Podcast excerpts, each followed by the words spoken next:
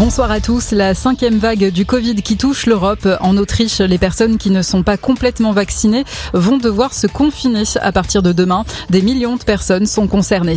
Face à la reprise épidémique en France, le masque sera de nouveau obligatoire dans les écoles à partir de demain. Tous les départements sont maintenant concernés. Un peu plus de 7000 personnes sont actuellement hospitalisées en raison d'une infection au Covid. C'est près de 400 de plus qu'il y a une semaine. Un accord en demi-teinte à la COP26. Pour la première fois, il est fait mention des énergies fossiles ce qui n'était pas le cas dans l'accord de Paris. Mais le texte signé en Écosse se retrouve affaibli sous la pression de l'Inde et de la Chine. La sortie du charbon est abandonnée. L'accord n'appelle qu'à la réduction du charbon dans les prochaines années. Un texte jugé décevant par de nombreux observateurs. La France, elle, s'est engagée sur plusieurs points. L'arrêt progressif du financement des énergies fossiles à l'étranger, la réduction de la production de pétrole et de gaz et la fin de la déforestation d'ici 2030.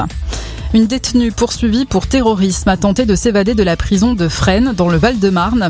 Pendant plusieurs jours, elle aurait creusé sous les barreaux, enlevé des pierres sous la fenêtre de sa cellule avant de descendre avec des draps. Elle a finalement été interpellée sur le chemin de ronde. Cette détenue est poursuivie pour association de malfaiteurs terroristes françaises. Elle a fait un bref séjour en Syrie. François Fillon et son épouse de retour devant la justice. L'ancien Premier ministre est jugé en appel à partir de demain avec sa femme Pénélope et son ancien suppléant dans l'affaire des soupçons d'emploi fictif. En première instance, François Fillon avait été condamné pour détournement de fonds publics, notamment à 5 ans d'emprisonnement, dont deux fermes, 375 000 euros d'amende et 10 ans d'inéligibilité. Allez, en mot de sport, le 15 de France a battu la Géorgie cet après-midi, 41-15, au stade Matmut Atlantique de Bordeaux.